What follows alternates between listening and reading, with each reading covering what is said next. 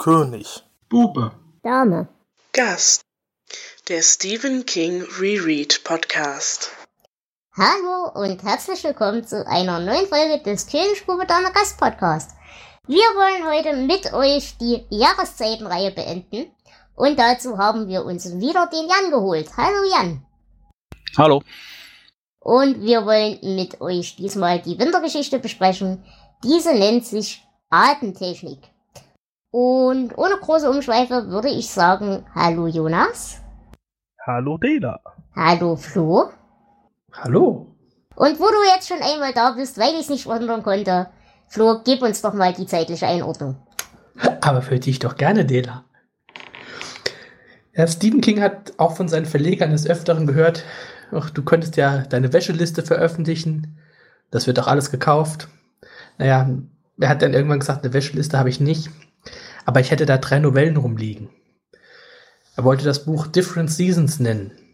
Er hatte aber nur drei Geschichten. Und da hat sich dann der Verleger dann doch ein bisschen beschwert, äh, wenn man schon auf die Jahreszeiten anspielt, dann sollte man doch schon vier haben. Also hat King direkt nachdem er Cujo beendet hat, eine weitere geschrieben. Und das ist die, die wir heute besprechen werden. The Breathing Method, A Winter's Tale, auf Deutsch Atemtechnik. Ähm, das ist eine klassische Geistergeschichte, würde ich mal sagen. Und äh, dann denke ich, besprechen wir auch mal, wie uns Different Seasons so im Ganzen gefallen hat, was dieses Jahr mit uns gemacht hat. Also Jonas, tief durchatmen, erzähl uns mal, worum es geht. Äh, wie bei Die Leiche haben wir auch bei Atemtechnik Geschichten in Geschichten. Äh, diesmal liegt der Hauptaugenmerk allerdings auf einer der eingebetteten Erzählungen, auf die ich dann gleich eingehe. Die Rahmenhandlung bildet ja ein Club genannter Herrenclub, äh, dem äh, der Erzähler David Adley angehört. Da werden jeden Donnerstag Geschichten aus dem Leben der Mitglieder erzählt, aber man kann jeden Tag hingehen. Und am Donnerstag vor Weihnachten wird meistens eine recht makabere oder mysteriöse Geschichte erzählt. Und eine dieser Geschichten erzählt der Arzt Emlyn McCarron. Der hatte sich in den 30er Jahren des 20. Jahrhunderts auf Geburten spezialisiert und bekommt irgendwann eine unverheiratete schwangere Frau als Patientin. Er nennt sie Sandra Stansfield, äh, was aber nicht ihr echter Name ist, den möchte er nicht verraten. Ja, er ist sehr beeindruckt von ihr, wie sie in dieser schwierigen Situation zurechtkommt. Das war ja damals äh, nicht gerade leicht, äh, als ja unverheiratete Frau äh, schwanger zu sein. Ja, und eine Sache, die er ihr bei der Behandlung und Betreuung während der Schwangerschaft beibringt, ist eine besondere Atemtechnik, die wohl schon bei den Indianern bekannt gewesen sein soll und ganz super ist und die Geburt sehr fördern soll und auch erleichtern. Als dann nach etlichen Monaten die Wehen einsetzen, gibt Sandra dem Emlyn telefonisch Bescheid und macht sich mit dem Taxi auf den Weg ins Krankenhaus. Emlyn macht sich zu Fuß auf den Weg und die kommen beide ziemlich zeitgleich an. Und unser Herr Doktor muss mit ansehen, wie Sandras Taxi einen Unfall hat, bei dem sie aus dem Fenster geschleudert und enthauptet wird. Er bemerkt allerdings dann auch, als er bei der Leiche ist, dass diese noch am Atmen ist in besagter Atemtechnik. Und er, ja, er kann so dann einen gesunden Sohn auf die Welt holen und Sandra bedankt sich dann noch, ihre Lippen bewegen sich, die Stimme kommt von ihren Stimmbändern, also aus dem Körper irgendwie noch heraus. Äh, ja, alles sehr äh, komisch aus diesem Jungen wird wohl ein sehr guter Lehrer mit Aussicht eines Tages Schulleiter zu werden. Und das war im Prinzip diese Weihnachtsgeschichte. Äh, danach unterhält sich unser ursprünglicher Erzähler, der David Adley, noch mit dem Butler des Clubs. Und da wird noch angedeutet, dass ja ziemlich übernatürliche Dinge dort vorgehen, nach denen man aber besser nicht fragt. Und ja, das war's, was ich zu der Geschichte inhaltlich zu sagen hätte. Ja, ihr merkt schon, inhaltlich ist das ein bisschen schwierig zu besprechen. Das werden wir sicherlich auch jetzt wieder merken. Aber ja, generell, äh, wir haben hier übrigens die erste Geschichte, wo ich wirklich mal die Saisonzuschreibung akzeptieren kann. Denn diese äh, Geschichte in der Geschichte und auch die Rahmengeschichte spielen beide im Winter. Und das ist ja schon mal eine Neuerung in diesem ganzen Konzept. Aber generell, äh, wie, wie steht ihr denn dazu? Was habt ihr zu der Geschichte für eine Meinung, für ein Gefühl, für einen Eindruck? Hättest du mich das gefragt, bevor ich sie jetzt nochmal gelesen habe, hätte ich gesagt, sie ist wenigstens kurz. Ähm, tatsächlich hatte ich sie als vollkommen belanglos und nicht besonders gut in Erinnerung und musste meine, ähm, also ich bin mit, mit wenig Erwartung rangegangen und musste doch feststellen, so schlecht ist die gar nicht. Ähm, klar, wir haben ja dieses Geschichten innerhalb von Geschichten, wir haben eigentlich gar keine wirkliche Handlung, sondern äh, Erzählungen, aber ähm, das passt für mich auf die Art der Geschichte, die wir hier haben, ziemlich gut, weil es ist eine klassische Geistergeschichte. Die könnte auch in einer, gut, es fällt mir kein Autor ein, irgendwas so ein britischer Autor um die Jahrhundertwende geschrieben haben. Das, äh, das passt und das passt auch tatsächlich, wie du sagst, äh, zur Jahreszeit. Ja, äh, ich fand an der Stelle wirklich zur Abwechslung das Setting war sehr schön. Das hatten wir ja in den anderen Geschichten überall ein bisschen gefehlt. Aber hier fand ich es halt wirklich sehr, sehr hübsch. Das hat halt so ein bisschen, also die, die Rahmengeschichte hat so dieses Flair von Dickinson, ähm, überhaupt, wie gesagt, von Weihnachtsgeschichten oder aber auch von, ja, es mahnt fast viktorianisch an, so im Gefühl, dieser große fette Kamin und das Herrenzimmer und so weiter und so fort. Das Setting fand ich hier eigentlich echt ziemlich toll. Ja, es liest sich wie so eine der besten Geschichten von Autoren, die man noch nie zuvor gelesen hat. Vielleicht, weil es sich gar nicht gibt. Also ich finde diesen Club äh, tatsächlich ziemlich interessant. Ähm, dem begegnen wir ja auch später nochmal in einer anderen Geschichte. Es wird überhaupt nicht aufgeklärt, was es damit auf sich hat. Und gerade dieses Geheimnis macht die Geschichte auch äh, ja, noch interessanter für mich. Hättet ihr denn gerne selber so einen, so einen Club? Wir haben uns ja in der letzten Folge drüber unterhalten, ob ihr solche Freundesgruppen, so eine Clique hattet äh, in der Zusammensetzung. Und da habe ich ja festgestellt, ich hatte das nie, ich habe da aber auch nie Wert drauf gelegt. Aber ich muss sagen, so einen Herrenclub hätte ich schon gern. Also so mit Whisky und Zigarre in der Ecke sitzen und sich Geschichten erzählen, finde ich schon irgendwie geil. Ich denke dabei auch an, an Jules Verne in 80 Tagen um die Welt oder so. Das beginnt ja auch in so einem alten Herrenclub. Und sowas könnte ich mir tatsächlich auch vorstellen. Du bist nicht gezwungen hinzugehen, du bist nicht gezwungen mit irgendjemandem zu reden, du kannst dich in die Ecke setzen mit einem guten Buch, mit einem äh, guten alkoholischen Getränk deiner Wahl und äh, da in Ruhe deine Zeit gemütlich verbringen. Äh, doch, das fände ich auch gar nicht so schlecht. Und vor allem, es werden keine dummen Fragen gestellt. Das finde ich daran sehr reizvoll. Auf jeden Fall. Grundsätzlich finde ich den Gedanken ganz nett. Nur ist es ja in den meisten Clubs, außer jetzt in diesem, so, dass man da mal aufgenommen werden muss. Und das hat so ein Elitendenken, was mir so überhaupt nicht in den Kram passt. Ich glaube, es war Groucho Marx, der das gesagt hat. Ähm, ich würde niemals in einem Club Mitglied werden, der mich aufnehmen würde.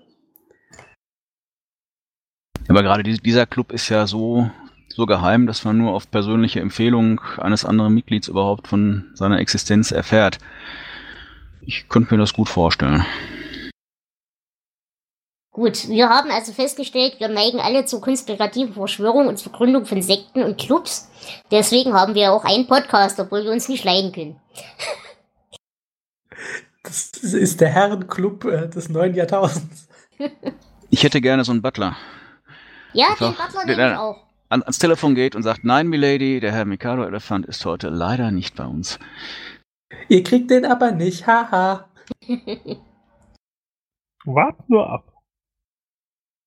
Gut, ähm, aber generell, diese, diese Faszination des Clubs, die fand ich schon sehr, auch sehr hübsch beschrieben, auch wie er eben selber davon fasziniert ist. Er macht ja daraus auch so ein Geheimnis, dass er seine Frau anlügt. Deshalb. Und ähm, auch sich selber eigentlich. Eigentlich will er gar nicht wieder hingehen. Kann sich gar nicht selber erklären, warum er nicht wieder hingehen will. Aber auf der anderen Art zieht's ihn dann halt doch immer wieder hin und dann doch wieder hin und so weiter und so fort. Und das fand ich eigentlich ganz hübsch. Ich glaube, diesen, diesen inneren Konflikt, wenn man, wenn man was gefunden hat, was einem selbst so für sich selbst gehört. Und auch wenn es nichts Schlimmes ist, will man es nicht mit irgendjemandem teilen, damit es nicht kaputt geht. Oder damit man es niemandem erklären muss. Das fand ich irgendwie sehr, ja, sehr nachvollziehbar und sehr hübsch. Und dieser Club hat auch wieder äh, Wurzeln in der Realität und in Stephen Kings Kindheit.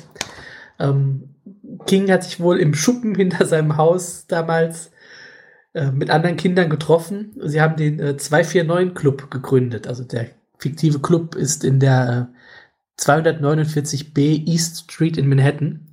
Und die Kinder haben sich dort getroffen und haben sich Geschichten erzählt. Was ich übrigens ähm, auch schön finde. Es ist zumindest besser als so ein doofes Baumhaus. Ja, und Geschichten erzählen ist auch, als Kind kann das sehr gut sein. Auch wenn dann Geschichten rauskommen, wir hatten es ja in der letzten Episode, äh, wie die Rache von Schmalzarschaugen. Aber das gehört dazu. Aber wieso sehe ich jetzt vor meinem geistigen Auge 15-Jährige mit Zigarren und Whisky in einem Clubbaumhaus sitzen? Weil du ein schlechter Mensch bist, Dela. Wieso? Ist, äh, meine Kindheit hätte so viel besser sein können. Weil du den Roller nicht unten hast, Dela. Verdammt. Na gut, ähm, ja, wie gesagt, es ist ein bisschen schwer, über die Geschichte an sich zu reden. Also diese Rahmenhandlung, wie gesagt, die erstreckt sich eigentlich wirklich nur über diese Atmosphäre in diesem Club und eben auf der Tatsache, dass einerseits der Butler in diesem Club eine ja, schwierige, mysteriöse, diffuse Gestalt ist, bei der man auch nicht so richtig weiß, ist sie menschlich oder ist sie irgendwas anderes. Oder wird, glaube ich, sogar direkt gesagt, dass es was anderes ist. Ich bin mir gar nicht sicher. Ich glaube, es wird nur so zaghaft angedeutet, dass man besser nicht so viele Fragen stellt, sonst landet man irgendwo, wo man nicht hin will. Man landet in den Hinterzimmern und diese Hinterzimmer werden ja so angedeutet und äh, es wird dann auch ein, ein Blick darauf geworfen, glaube ich, zu einem Zeitpunkt. Und da muss ich auch wieder sagen, diese, diese Welt in den Hinterzimmern, Flo, da stimmst du mir sicherlich zu. Ja. Diese Sache mit den Türen, die sich öffnen und Welten, die dahinter liegen. Und explizit diese eine Parallelwelt, die wir da gesehen haben, die hat mich so ein bisschen an den Buick erinnert. Und natürlich, weil mich die Welt von Buick auch an den Turm erinnert, ja, äh, ging dir das auch so oder habe ich das wieder überinterpretiert? Ich glaube, dass hinter diesem Club mehr steckt, äh, als diese Geschichte tatsächlich ähm, zu erzählen vermag. Also natürlich hast du überinterpretiert, das machst du immer, aber nicht so sehr wie sonst. Das ist mein Job, dafür bin ich hier. Nein, aber äh, ich, ich drück's mal so aus ohne zu viel vorgreifen zu wollen, aber es würde mich nicht wundern, wenn dieser Club in irgendeiner Welt in dem Haus ist, in dem Jake dann überwechselt. Drücken wir es so aus. Ich fühle mich dabei immer ganz stark erinnert an ähm, eine Geschichte aus Sandmann von Neil Gaiman. Ja. Da gab es eine Storyline World's End. Da treffen, ähm, es ist ein gewaltiger Sturm, der, wie man dann erfährt, sich durch, tatsächlich durch alle Realitäten zieht. Und da treffen Reisende aus allen möglichen Welten und Realitäten in einem Gasthaus am Ende der Welt zusammen und um die Zeit zu überbrücken, erzählen sie sich Geschichten. Und äh, gut, die, das, äh, dieses Sandmann-Comic ist ähm, natürlich nach dieser Erzählung entstanden, aber ich kann mir schon vorstellen, dass das hier so ein bisschen Inspiration dafür war. Das kommt nämlich sehr ähnlich vor. Es gibt noch eine andere Geschichte von Neil Gaiman. Ähm, Oktober hat den Vorsitz oder so ähnlich, wo dann die zwölf Monate im Kreis sitzen und sich gegenseitig Geschichten erzählen. Mhm. Gut, ähm, generell muss ich sagen, hier hatten wir wieder, und hier hat es mich nicht so schlimm gestört wie in der Leiche, aber wir haben auch hier wieder stilistisch eine absolute Übung in Naturalismus. Es wird wieder sehr extrem die Kleidung beschrieben, es wird sehr der Schnee, die Kälte, die Temperaturen, das Gefühl beschrieben. Aber hier fand ich es irgendwie sehr, ja, sehr echt und sehr passend. Also hier hat es mich nicht gestört. Ging euch das auch so? Ja, also die, die Geschichte lebt ja von der Atmosphäre eigentlich, dieser, dieser transportiert, diese Winter in New York, 30er Jahre, kalt, nass, unheimlich, mysteriös. Und das bringt sie dadurch sehr gut rüber. Ja, ich finde, äh, auch die Geschichte besteht fast nur aus Atmosphäre, weil wirklich viel Handlung ist ja nicht drin. Und ohne diese Atmosphäre wäre auch meine Bewertung dann später wesentlich schlechter ausgefallen. Also wir haben ja auch diesmal ja tatsächlich eine Atmosphäre, die auch zur Jahreszeit passt. Das ist das erste Mal. Und ähm, ja, auch ich finde die wirklich gut. Also die passt zur Geschichte. Die stört nicht, wie Dela ja auch schon gesagt hat. Und ich, ich glaube, die wertet einiges nochmal auf. Naja, und das Zweite ist halt, wir haben nicht nur diese sehr bildhafte Beschreibung, sondern wir haben eben auch eine sehr hübsche Gesellschaftsstudie, finde ich, einer, einer Nachkriegsgesellschaft. Eben diese Wertvorstellungen von unverheirateten Frauen und so weiter und so fort. Und natürlich auch die entsprechende Vorverurteilung, die damit einhergeht. Aber andererseits eben auch die, ja, die Toughness, äh, die damit äh, verbunden ist. Die, der sich die Leute aussetzen müssen, aber der sie dann auch gewachsen sind entsprechend äh, was sich ja an dieser sehr resoluten jungen Mutter, die dann in der Geschichte, in der Geschichte beschrieben wird, durchaus ganz hübsch darstellt. Und das fand ich als Gesellschaftsstudie, auch wenn es diesmal nicht sonderlich gesellschaftskritisch ist, fand ich es eigentlich ganz hübsch. Ja, sehe ich auch so. Also sie ist ja fest entschlossen, ihr Ding durchzuziehen, ihr Kind zu kriegen und zu arbeiten und ähm, ja, diese Konvention zu durchbrechen. Und halt auch keine Schulden zu machen. Sie bezahlt ihn halt gleich vorneweg in Bar, mehr oder weniger. Ja, stimmt. Und äh, legt halt auch großen Wert darauf, dass das eben alles ordnungsgemäß über die Bühne geht und so weiter und so fort. Ohne da großartig auf Dankbarkeit oder guten Willen angewiesen zu sein. Überhaupt finde ich so diese, diese kurzen Blicke, die man auf diese Gesellschaft damals werfen kann, äh, auch sehr interessant, wenn zum Beispiel äh, schwangeren Frauen geraten wird zu rauchen, damit sie nicht so zunehmen während der Schwangerschaft und solche Kleinigkeiten. Naja, und dann haben wir hier halt, wie gesagt, in der Geschichte, in der Geschichte, in der Geschichte eben dieses Element des Übernatürlichen. Wir haben erstmal das Element der Atemtechnik, was sicherlich zu der Zeit als revolutionäres medizinisches Konzept äh, sicherlich von allgemeinen Bürgern und allgemeinen Ärzten als, als Voodoo verschrien war, also da auch schon so ein Touch von was Übernatürlichen hatte. Ähm, aber eben in direkten Kontrast dann eben wirklich diese Nummer, dass die Frau auch nach der Enthauptung noch in der Lage ist, eben zu atmen, zu sprechen und das Kind zu gebären. Und den Kontrast fand ich sehr subtil, aber auch irgendwie ganz niedlich. Ja, es kommt alles auf die Technik an, selbst das Sterben. Also es passt ja auch zu der Frau, die so willensstark und wild entschlossen ist, ihr Leben zu leben mit dem Kind und dann halt auch im Tod oder im Sterben noch die Sache zu Ende bringt. Genau, diese, diese Zielstrebigkeit und diese Härte halt zu sich selbst und äh, obwohl die Welt zugrunde geht und es einem ja jetzt eigentlich auch egal sein könnte, eben trotzdem weiterzumachen. Also das fand ich durchaus eine hübsche und eine beachtliche Beschreibung. Einerseits der Frau, andererseits eben dieser Gesellschaft. Ähm, was ich auch noch ganz hübsch fand, war, dass äh, die Beschreibung eben, wie er einerseits, während eben die Frau da gestorben ist und so weiter und äh, er versucht, das Kind noch zu retten, ähm, wie er in sein Kriegstrauma so ein bisschen mit reinrutscht, als er noch Frontarzt war. Und ähm, wo ihm dann eben auch rausrutscht gegenüber seiner Hilfsschwester, äh, wie er sie dann Soldat nennt oder irgendwie so, oder, oder mit irgendwelchen Dienstgraden anredet, beziehungsweise halt ihr wirklich militärische Befehle gibt, dass sie sich jetzt zu bewegen hat. Und dieses Zurückfallen in alte Bewegungsmuster und alte Denkmuster im Akutfall fand ich sehr subtil angedeutet, aber sehr hübsch. Also ziemlich subtil fand ich das nicht. Ich fand es eher sehr Holzhammer-mäßig. Ja, aber passend für diese Situation. Für so einen alten Kriegsarzt Na gut, Naja, da war er noch nicht so ich alt. meine, aber ich meine, Aber der- Der Krieg ist doch auch schon zehn Jahre vorbei und dann würde ich das für, wenn einer, würde ich das für einen Arzt eher als unprofessionell empfinden.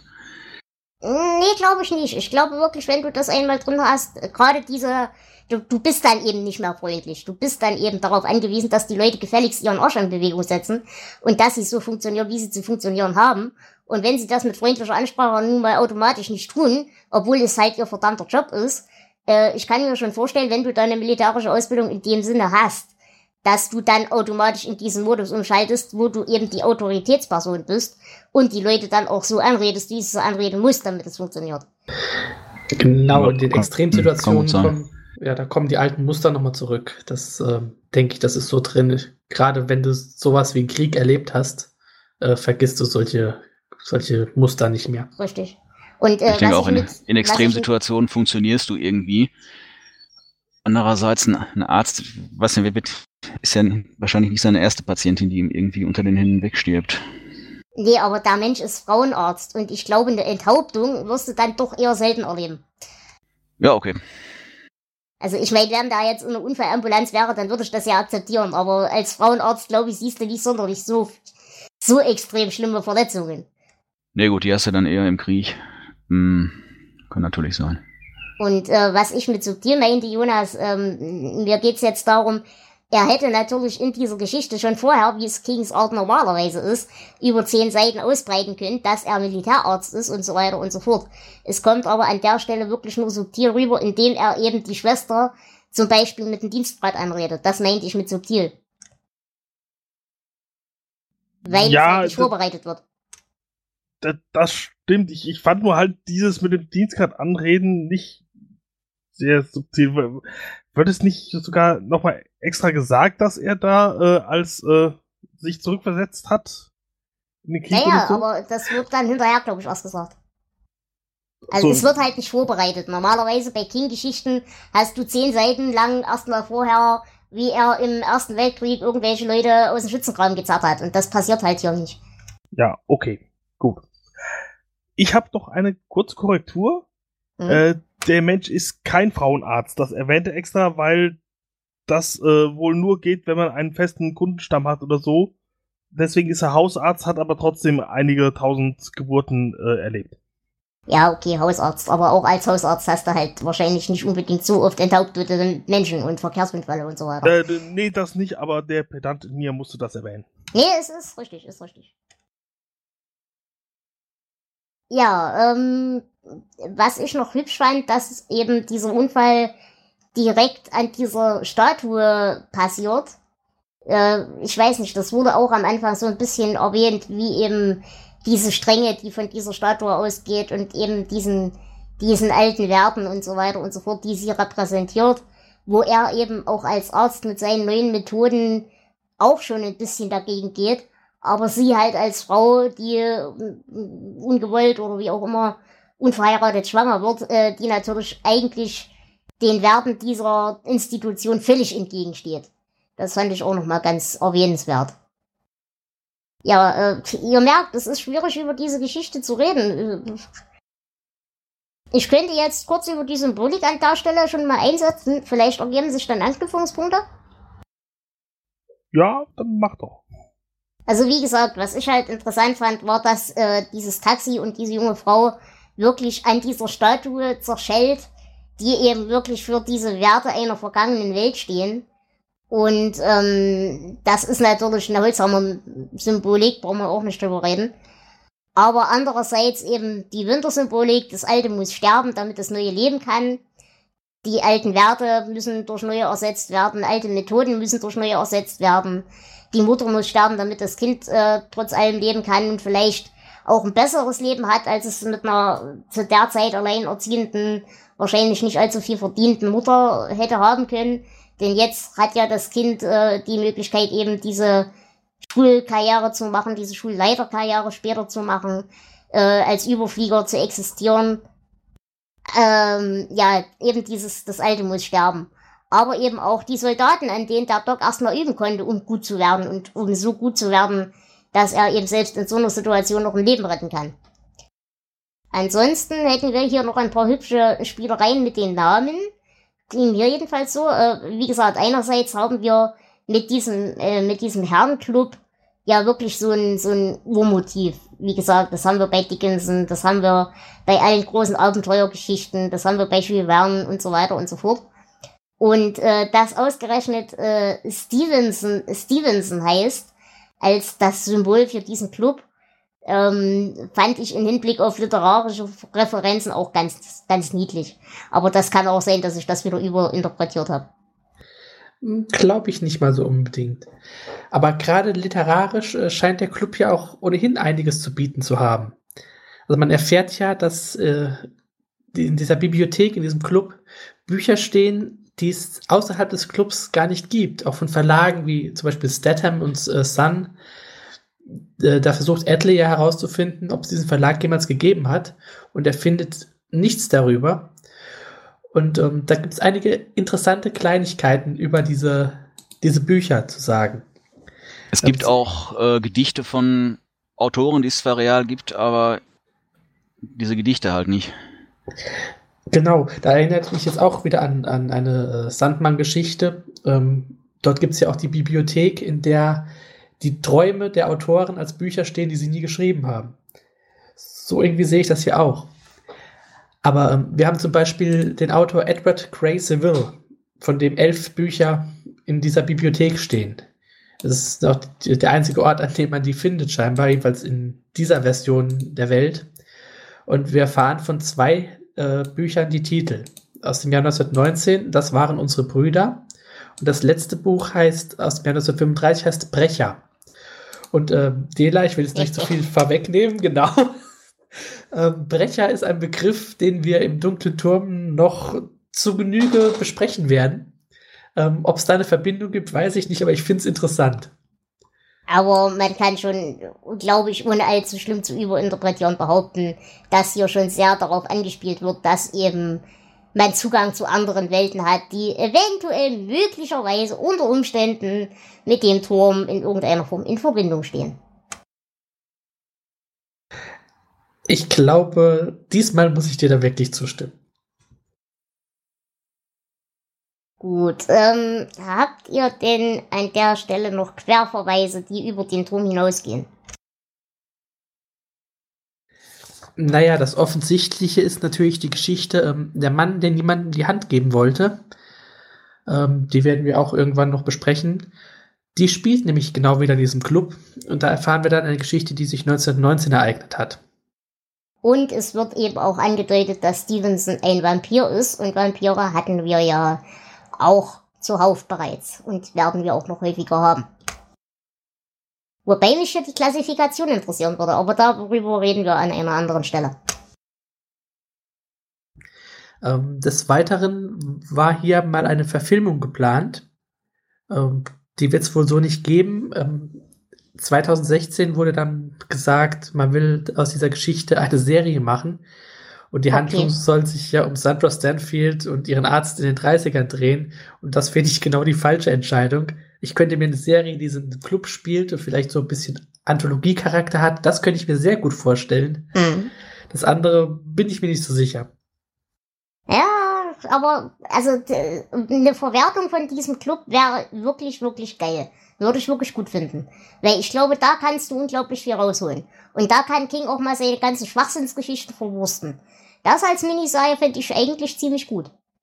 Hm, stimmt, wo man immer den Donnerstag sieht, die äh, Herren sitzen da rum und einer erzählt dann Zeug und wirft lustigen Kram ins Feuer. Genau. Ja, so, so ein bisschen American Horror Story mäßig könnte ich mir das gut vorstellen. Dass man eben einerseits die Rahmenhandlung in dem Club vielleicht ein bisschen baut, äh, eben wie da so lustige Türen sich öffnen und so weiter und so fort und ab und zu mal ein Gast verschwindet, der zu viele blöde Fragen gestellt hat aber andererseits eben diese Geschichten, die erzählt werden als integrierte Story. Das fände ich echt hübsch. Das sollte echt mal jemand machen.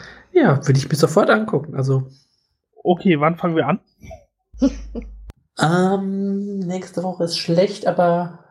Ach, wir drehen bei Podstock die erste Folge. oh, oh ja, schade. Wir sind ja nicht mehr in Sorschied. Äh, mit der Verwertungsanlage hätte ich mir durchaus einige hübsche Szenen vorstellen können. ja, das stimmt. Wir finden schon was. Äh, wobei andererseits, wenn ich mir äh, so die Duschsituation beim neuen Gelände angucke, da fallen mir auch ein paar hübsche Dinge mit Blut in der Leitung ein. Also ja, ich glaube, da können wir was machen. Psycho kann sich warm anziehen. Na gut, ähm, habt ihr ansonsten erstmal noch irgendwelche Ergänzungen dazu? Ähm, vielleicht noch, dass es, ähm, gut, Hörbücher Englisch, Deutsch ist klar. Gibt es, ähm, die Geschichte war 1983 für den World Fantasy Award nominiert und erschien äh, 1999 auch in der Reihe Penguin Readers als Englisch-Lernbuch in einer gekürzten Fassung mit einfachen Wörtern. Und auch in einer zweisprachigen, ungekürzten äh, Berlitz-Ausgabe ist sie auch in Deutsch erschienen, also Deutsch-Englisch. Und ich möchte an dieser Stelle noch ganz kurz lobend hervor, äh, hervorheben. Wir haben hier das erste Mal in einer Kindgeschichte überhaupt eine vernünftige Mutter. Gut, sie kommt nicht dazu, das Kind großzuziehen, aber wir haben eine vernünftige, resolute, geistig gesunde, stabile Mutter. Und tatsächlich einen Frauencharakter, äh, der zwar nur kurz auftaucht, aber der glaubhaft ist. Richtig. Das ist mal was Neues. Er bessert sich. Ja, äh, gut, das dazu. Habt ihr Zitate aus dieser Geschichte? Jan? Ich habe eins markiert, habe ich gerade gefunden. Ähm, Stevens kannte die Alchemie des Alters. Da verwandelt sich nicht Blei in Gold, sondern Knochen in Glas. Wenn ich über solche Dinge nachdenke, glaube ich, dass Gott ähnlich denkt wie Groucho Marx. Mhm. Und natürlich die, der Satz, der über dem Kamin steht, die Geschichte zählt, nicht der Erzähler. Mhm. Wobei, äh, der Flo, du hast da mehr Ahnung als ich. An irgendwas erinnert mich der Satz. Kommt der aus irgendwas aus der Literatur? Ich komme nicht drauf. Das liegt mir auf der Zunge, aber ich komme nicht drauf. Ähm, aus der Literatur weiß ich jetzt nicht. Ich weiß nur, dass er bei King nochmal auftaucht. Und dass King das auch in einem Interview, glaube ich, auch schon mal irgendwie gesagt hat. Ah, okay, das kann sein. Aber irgendwas hat mich an diesen Satz erinnert. Ich weiß aber nicht mehr was. So was ähnliches hatte ich mal vor vielen Jahren in der Akte X-Folge gesehen, so einen ähnlichen Satz. Aber aus der Literatur fällt mir da jetzt auch nichts ein, ob das noch irgendwie ein Vorbild haben könnte. Okay. Jonas, hast du auch welche? Äh, ich habe wahrscheinlich die gleichen Zitate wie Flo. Flo, was hast du? Keine. Ja, dann stimmt das. Ihr seid doof. Gut, dann habe ich noch welche. Wie anders eine Tür doch aussieht, wenn man auf ihrer warmen Seite steht. Das zweite. Ich bin verdammt, sagte der sprechende Kopf. Ohne Leiden gibt es keine Erlösung. Es ist billige Magie, aber es ist alles, was wir haben. Und als letztes, gesegnet seien die Frauen, die so oft verstehen, einfach indem sie es gar nicht erst versuchen, meine Herren. Hört, hört. Gut, äh, Jan, hast du noch irgendwas zu sagen, irgendwelche Ergänzungen? Nee, tatsächlich nicht. Ja, äh, wie gesagt, tut uns schrecklich leid, dass diese Folge doch so kurz ist, aber die Geschichte ist wirklich, wirklich eigentlich von der Sache her schön. Sie ist nur wirklich, wirklich, wirklich scheußlich zu besprechen. Weil sie wirklich von der Atmosphäre lebt und relativ wenig bis keinen Inhalt hat. Aber bevor wir das jetzt weiter vertiefen, würde ich sagen, gehen wir zur Bewertung. Und da würde ich erstmal Flo das Wort erteilen. Ja, die Geschichten, wir haben, glaube ich, gemerkt, dass die Geschichte mir äh, doch ganz gut gefallen hat ich hatte sie wesentlich schlechter in Erinnerung. Und sie ist mit 90 Seiten auch äh, angenehm kurz. Ähm, ich könnte mir wirklich, wir haben ja gesagt, wir können uns eine gute Serie vorstellen. Ich könnte mir auch gut vorstellen, dass King da noch das eine oder andere Mal zurückkehrt in diesen Club. Das hätte ich gar nichts dagegen. Es hat mir wirklich gut gefallen und ich gebe schon wieder 15 Punkte. Ja, diesmal kann ich damit leben. Jonas? Ja, ich habe ja schon gesagt, sie besteht hauptsächlich aus Atmosphäre, wenig aus äh, Handlung.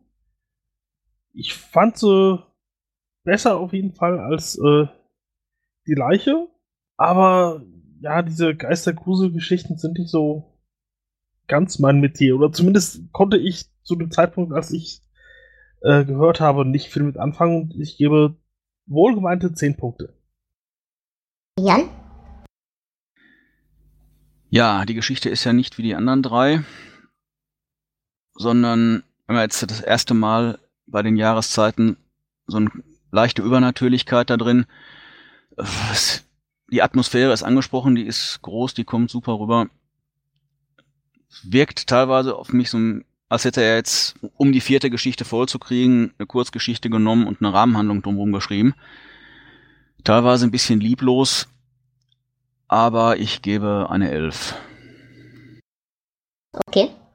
Ja, äh, ich würde mich dann auch bei euch ein bisschen in der Mitte ansiedeln. Wie gesagt, mir hat die Atmosphäre sehr, sehr gut gefallen. Äh, auf die Geschichte hätte man eigentlich verzichten können. Aber was ich hier halt hübsch fand, waren so Kleinigkeiten. Eben zum Beispiel die zwei, drei Zitate, die drin sind. Äh, diese, dieses Soldatentrauma, das er hat. Aber auch zum Beispiel, dass sie sich einen billigen äh, Ehering äh, aus dem Pfandleihhaus holt, damit sie eben so, so, tun kann, als wäre sie verwitwet, damit sie ein vernünftiges Leben weiterführen kann und so weiter.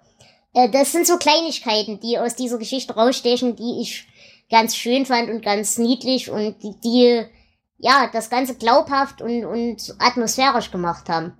Und deswegen würde ich hier neun Punkte von 19 geben. Jo, dann haben wir eigentlich für diese Geschichte schon alles gesagt, was es zu sagen gibt. Aber lasst euch, wie gesagt, von dieser Besprechung bitte, bitte, bitte nicht abhalten. Wenn ihr diese Jahreszeitensammlung eh im Schrank stehen habt, kaufen würde ich sie deswegen nicht. Aber wenn ihr sie eh im Schrank stehen habt, die Geschichte würde ich auf jeden Fall schon mal zum Lesen empfehlen. Ja, ja. jetzt wo wir die Sammlung durchhaben, äh, wie fandet ihr denn sie so im, im Großen und Ganzen? Durchwachsen. Aber nicht so schlimm wie unsere erste Kurzgeschichtensammlung, oder? Ja, da, da, da hast du recht. Also war, es waren halt bei äh, Nachtschicht viel mehr Geschichten deswegen waren auch viel mehr schlechte dabei. Ja, da bin ich ein bisschen zwiegespalten. Erstens muss ich sagen, Nachtschicht haben wir ja gelesen, wie gesagt, als relativ am Anfang dieser, dieser, äh, ja, dieser Show, dieses Formats, wie auch immer ihr es nennen wollt. Ähm, und da war ich ehrlich gesagt sowieso noch ein bisschen leichter zu begeistern, weil ich halt das erste Mal seit Jahren wieder King in der Hand hatte. Äh, da war ich auch gelegentlich noch etwas gnädiger. Und ich hatte bei Nachtschicht ein paar mehr Schlaglichter. Äh, hier sind es halt nur vier Geschichten, da kann man nicht viel reisen. Zwei davon sind total Grütze und zwei davon sind halbwegs gut. Musterschüler hat mich fürchterlich aufgeregt, wie gesagt. Fand ich aber deshalb durchaus unterhaltsam und hat mich durchaus berührt auf irgendeiner Ebene. Und die hier war einfach nur schön. Die war hübsch. Die hat sich gut angefühlt, die hat sich flauschig angefühlt. Man hat die Wärme von dem Kamin gespürt. Und das fand ich okay. Aber alleine dadurch, dass die ersten beiden, also die, die erste Geschichte und die Leiche, mir so überhaupt nicht gefallen haben, muss ich sagen, ist das Buch sein Geld nicht wert. Ähm, ich muss dir gerade mal sagen, du hast aber äh, im Mittel hier das Buch ein bisschen besser bewertet als äh, Nachtschicht im Mittel. Ja, weil ich jetzt auch ein bisschen objektiver an die Sache rangehe. Aber rein gefühlt hatte ich bei Nachtschicht doch mehr Spaß. Aber das liegt halt daran, dass ich da angefangen habe wieder mit King. Ähm, hätte ich dieses Buch wahrscheinlich zum Anfang gelesen, wäre die ja, weiß ich nicht. Aber ich, ich gehe jetzt, obwohl ich das jetzt objektiver bewerte, bewerte ich es trotzdem besser. Könnt ihr, könnt ihr mir ungefähr folgen, was ich sagen will? Nee. Nein. Ja. Gut. Siehst du, Flo, deswegen bist du trotzdem noch in dieser Sendung, weil in den entscheidenden Punkten verstehst du mich halt doch. ich ich fände es interessant tatsächlich, wenn wir äh, komplett durch sind, äh, so die ersten zwei, drei Bücher nochmal zu lesen und nochmal zu besprechen, aber das, das, sehen wir dann, wenn das soweit ist. Ich glaube, da würde doch einiges anderes rauskommen. Richtig, das, das meine ich, genau das meine ich. Aber ich muss sagen, also mich hat die Sammlung überrascht. Ähm, die Geschichten haben mir eigentlich alle gut gefallen. Und ähm, sie waren aber alle anders, als ich sie in Erinnerung hatte. Manche besser, manche schlechter. Aber wenn ich mir so angucke, was wir so in den letzten äh, Episoden besprochen haben, ähm, also seit unserem absoluten Tiefpunkt bei Sprengstoff, hat sich das Ganze doch gut gemacht. So kann es für mich weitergehen. Okay, und das Schlusswort an dieser Stelle zur Bewertung von Jahreszeiten gebührt dem Jan, der übrigens dankbarerweise das ganze Elend von Anfang bis Ende mit uns durchgehalten hat. An dieser Stelle einen Applaus bitte. Das, das ist mit dem Push-to-Talk echt schwer. ja. Also, Elend ist ein bisschen, ein bisschen stärker. Also ich hatte versucht, halt meine Bewertungsmaßstäbe konsistent zu halten. Ich fand drei der Geschichten relativ gut. Vielleicht war jetzt mit meiner letzten Bewertung von Atemtechnik auch ein bisschen zu, zu harsh, aber doch, die, die kann man gut lesen. Die ersten beiden Geschichten gut bis großartig. Die Leiche reißt so ein bisschen nach unten. Aber ich denke doch, das kann man sehr gut lesen. Die meiste Zeit, also die, die, die Geschichten beschäftigen einen. Haben mich beschäftigt, jetzt die, der Musterschüler länger als die Leiche natürlich. Hm. Ja, ich habe jetzt meine, meine durchschnittliche Bewertung nicht ausgerichtet, äh, nicht ausgerechnet. Aber im, im Ganzen halt halte ich das für lesenswert. Okay, und äh, im Kontext so mit den anderen King-Sachen, die du eventuell irgendwann mal gelesen und gesehen hast? Oh, da fehlt mir die, die King-Erfahrung, muss ich sagen. Also ich fand es schon interessant, dass ich, also die, die, die anderen King-Sachen, die ich gelesen habe, hatten ja mehr oder weniger übernatürliche Komponente. Die fehlt hier fast, was mir sehr gefallen hat.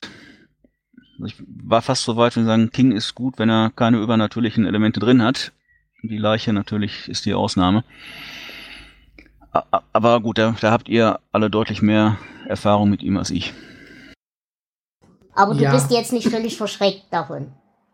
Nein, ich habe mir noch mehr King-Literatur angeschafft mittlerweile. Hervorragend. Dann kann ich dich ja noch fragen, bist du denn von uns verschreckt oder würdest du noch mal mit uns podcasten? Wenn ihr mich nochmal ertragen wollt, gerne. Jederzeit gerne. Du stehst in der Liste. Ich stehe in der Liste, genau, aber bei der Schlachtzahl erst in drei, vier Jahren oder so. oh Gott, so lange muss ich das noch aushalten, wirklich. Länger. Wobei noch schreibt er.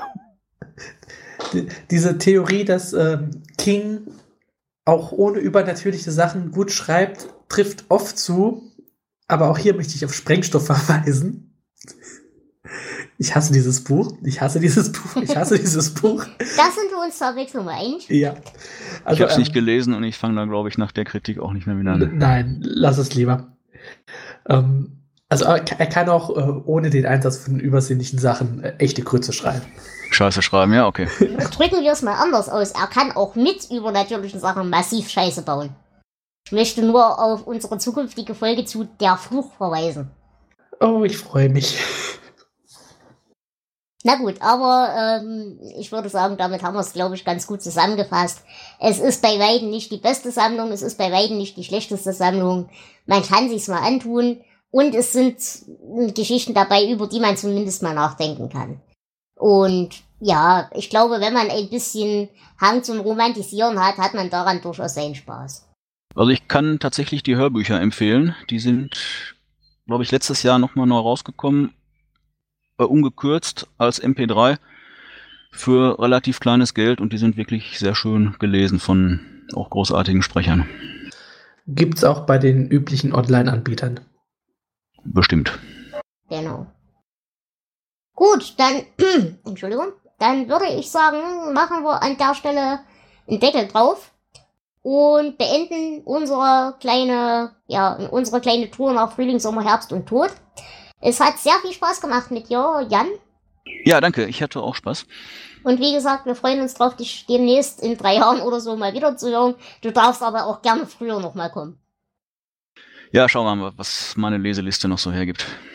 Apropos Leseliste, das ist das richtige Stichwort. Wenn ihr nämlich wieder Jan mitmachen wollt und euch aber nicht durch vier Geschichten quälen möchtet, dann könnt ihr das gerne tun. Ihr müsst einfach nur auf unsere Seite gehen. Da findet ihr die Leseliste, die werde ich euch wie immer verlinken. Und alles, was auf dieser Leseliste nicht durchgestrichen ist, hat noch keinen Gast. Da könnt ihr euch gerne jederzeit bei uns melden und euch anmelden, wenn ihr da mitmachen wollt. Äh, wenn ihr jetzt eine Geschichte habt, die schon durchgestrichen ist, wo ihr aber trotzdem Bock drauf habt, die wir noch nicht versendet haben, dann könnt ihr das gerne auch tun. Dann schreibt uns einfach und wir nehmen dann eben in größeren Gruppen auf. Das ist auch kein größeres Problem. Ihr könnt, wenn ihr die Bücher selber nicht habt, uns auch einfach Bescheid sagen. dann würden wir euch auch die Bücher zur Verfügung stellen. Und äh, ansonsten braucht ihr eigentlich nichts weiter. Ihr braucht nur irgendwas, wo ihr in ein Mikro reden könnt. Ihr braucht Teamspeak oder Skype, wobei uns Teamspeak immer technisch ein bisschen lieber ist. Und ja, auch wenn ihr technische Hilfe braucht, sagt uns einfach Bescheid, das kriegen wir alles hin. Ja, ansonsten haben wir, glaube ich, keine allzu große Hürde. Nein, wir beißen auch nur sehr selten.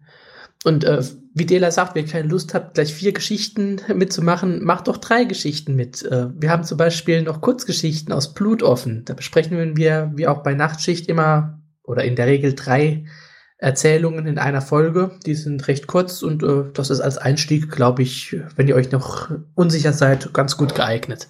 Übrigens ist in dieser Sammlung auch eine der besten Kurzgeschichten von King jemals geschrieben. Das Floß. Stimmt. Nein, aber auch generell ist Blut eine der akzeptableren Kurzgeschichtensammlungen, wenn ich mich nicht ganz falsch erinnere. Die war gar nicht mal so schlecht. Ich freue mich drauf, sie mal wieder zu lesen. Aber Und was, ihr äh, werdet noch dieses Jahr dran. Was lesen wir denn überhaupt als nächstes, Dela? Äh, wir haben jetzt erstmal eine klitzekleine Sommerpause, weil äh, bei einigen Teilen der Mannschaft hier ein bisschen Aktivität ausgebrochen ist, sommerlicher. Und äh, damit euch aber diese Sommerpause nicht allzu lang wird, haben wir beschlossen, dass wir eine kleine Sonderfolge einschieben werden, nämlich zu Tabitha King, denn die schreibt auch, ich möchte es mal Bücher nennen. Äh, der Roman, über den wir reden wollen, nennt sich Das Puppenhaus. Die Meinung dazu werdet ihr dann im Podcast hören. Und ähm, ja, wie gesagt, das läuft dann halt als Sondersendung, damit es nicht allzu lang für euch wird. Ansonsten hören wir uns das nächste Mal beim Podstock wieder. Da wird es höchstwahrscheinlich eine Live-Sendung geben. Äh, wenn es live aus irgendwelchen technischen Gründen nicht funktioniert, hört ihr die dann halt nach dem Podstock kurz danach. Ich habe dafür auch wieder eine ähm, eher unbekannte Kurzgeschichte ausgesucht, die nur in einer Anthologie erschienen ist. Also ich kenne sie selber noch nicht, ich bin sehr gespannt. Ich hoffe, dass sie nicht so katastrophal ist wie die vom letzten Jahr. Die war doch lustig. Zumindest der Angbau ist blass geworden. Das werden wir auch dieses Jahr wieder schaffen. Ich möchte nicht zu viel teasern, aber ich glaube, das kriegen wir hin. Ja, da hört und ihr uns dann wieder live. Ja, und danach geht's dann regulär weiter, oder? Genau, danach würde es regulär weitergehen mit Christine. Da ist höchstwahrscheinlich der liebe Obermann zu Gast, da hat sie schon angekündigt. Und dann geht's ganz normal weiter über Friedhof der Kuscheltiere und die folgenden. Außerdem haben wir übrigens beschlossen, dass wir eine kleine Wette am Laufen haben. Ich möchte das an dieser Stelle offiziell verkünden, denn ich werde recht haben. Ich wette ja darauf, wir wissen noch nicht genau welchen Einsatz, aber grundsätzlich erstmal ums Recht haben, dass wir es bis dieses Jahr noch bis S schaffen. Flo wettet dagegen. Jonas, wie siehst du das? Ähm, nein.